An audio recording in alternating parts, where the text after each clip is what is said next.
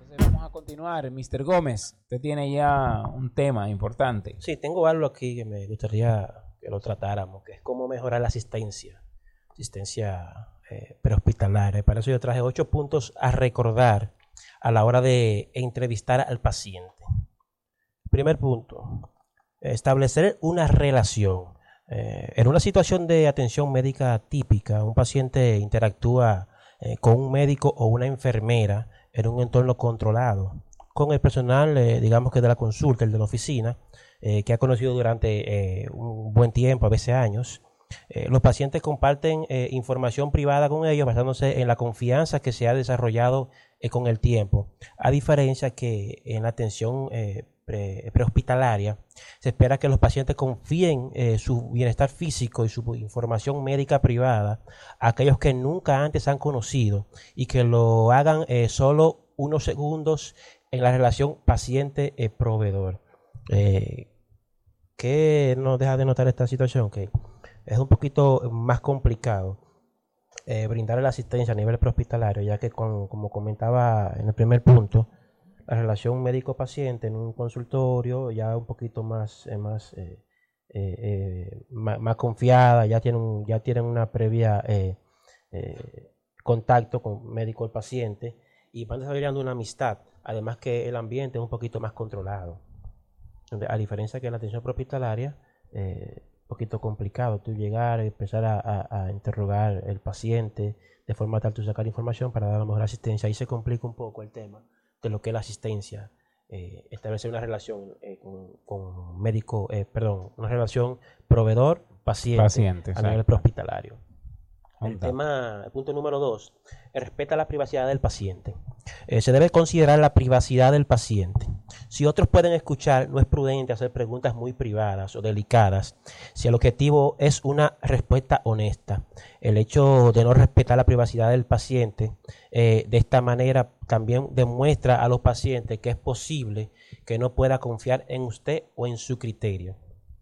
No sé si de- eh, más, más o menos sabe a lo Sí, que sí, el tema sí, que yo me refiero. Una, una, Y- una ilustración muy acertada es la del meme del doctor que le pregunta a la joven adolescente ¿cuándo fue la última vez que tuviste relaciones sexuales? Y la mamá la mira y ella mira al doctor. Eh, eh, Exacto, o sea, eh, eh, eh, a eso nos referimos en el, en el punto número dos. O sea, hay que tener cuidado con las, eh, con las preguntas que se hacen y dónde se hacen y cómo se hacen. La- si, la- si es lo que- si tú lo que quieres es una respuesta la más acertada o la más honesta para tú poder dar asistencia, Mire, hay preguntas que si usted lo que quiere es que le respondan con honestidad, usted sabe que no la puede hacer delante del marido. No, realmente, realmente, ¿no? Y he visto situaciones así en las que los médicos le preguntan a le preguntan a los padres eh, sobre cosas sí. con los hijos ahí que los hijos eh, les responden de manera incorrecta por el tema de que, óyeme, eh, yo no te voy a responder lo que delante de ella porque yo le, yo le dije a ella otra cosa, me, me va a complicar. Exacto. Entonces hay que tener cuidado con eso. Eh, punto número tres, reconocer el valor eh, nominal. Prestar atención a las expresiones faciales de los pacientes puede dar muchas pistas sobre cosas que no están diciendo, así como eh, alertar, alertarnos sobre el dolor y, la gravedad del dolor. Las expresiones faciales también pueden permitirle eh, ver en qué medida se está conectando con su paciente. A veces, a veces tú le preguntas cosas y tú ves como que la duda eh, en la respuesta y eso te da un indicativo de qué está pasando o qué no está pasando con tu paciente. El punto número cuatro, ir al campo de visión del paciente. Eh, Cuando sea posible, acércate a un paciente desde una dirección en la que él pueda verte fácilmente. Eh, para aquellos eh, con movilidad limitada, asegúrese de posicionarse de una manera, de una manera que sea cómoda para él, para el paciente, y que se pueda comunicar con usted. No le pregunte de atrás si él, no, pues, si él no se puede mover, porque entonces ahí complica el tema de la asistencia y la comunicación con el paciente. Ponte en su campo para que él pueda verte y tú puedas ver también eh, qué está pasando con él. Eh, punto número 5. Haz preguntas abiertas. Eh, corre el riesgo de perder información potencialmente valiosa si solo hace preguntas que requieren un sí o no. Por ejemplo, preguntar a un paciente anciano si tiene algún dolor puede obtener una respuesta de no. Lo que, eh, lo que hace que se pierda la descripción de una sensación extraña en su pecho que ha estado yendo y viniendo desde el, desde el mediodía. En su lugar, eh, vamos a preguntarle eh, o, considere algo que, que obligara al paciente a describir lo que está sucediendo. Por ejemplo, ¿qué sucedió hoy? ¿Qué hizo que llamara al 911? Y cosas así. Eh, a veces las preguntas eh, no son eh, preguntas absolutas. Puede ser útil usar declaraciones que logren un objetivo similar, como dime cómo te sientes ahora o háblame sobre la cirugía que, te hiciste la semana pasada.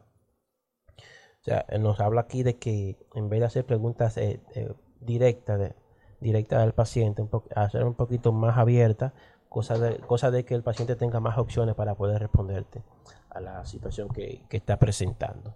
Eh, punto número 6. Una cosa a la vez. Recuerde que mientras hace eso, eh, esto todos los días, sus pacientes no lo hacen. Asegúrese de hacer sus preguntas una por una. Si reúne todos sus pensamientos en una, en una gran pregunta o hace una pregunta tras otra con solo unos segundos eh, de intermedio, es probable que obtenga respuesta a solo algunas de las cosas que realmente necesita saber. Así que suave, vamos a preguntarle suave, vamos a tomar, vamos a tomar nuestro tiempo, vamos a esperar que el paciente, vamos a darle tiempo al paciente para que pueda eh, eh, responder. El punto número 7, deje la terminología médica. Guarde la terminología médica para el médico en el hospital receptor. Usar palabras con las que su paciente no está familiarizado solo obstaculizará su comunicación y confundirá al paciente. Es posible que algunos pacientes se sientan demasiado avergonzados para pedir una explicación cuando no entiende y es posible que no obtenga información importante. Vamos a hablar en un lenguaje que ellos puedan entender, porque entonces se va a complicar el asunto. Si comienza con la terminología, entonces no va a entender.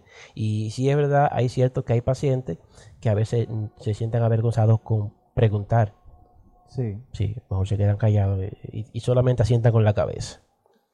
El punto eh, número 8. Si bien esto suena bastante elemental, a menudo estamos, eh, eh, perdón, el punto número 8 es escuchar. No lo, comenté, escuchar.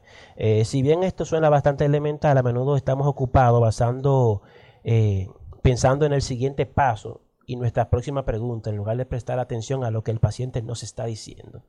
Sabrá que preguntar a continuación, según la experiencia, y así que concéntrese en lo que el paciente está diciendo ahora.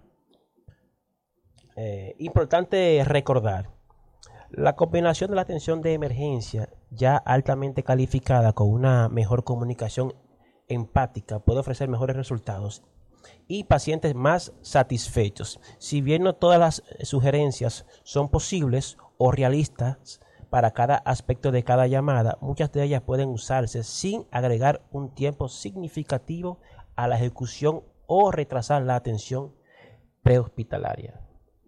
Así que ahí están son los ocho puntos eh, eh, importantes a tomar en cuenta eh, para mejorar la asistencia médica prehospitalaria.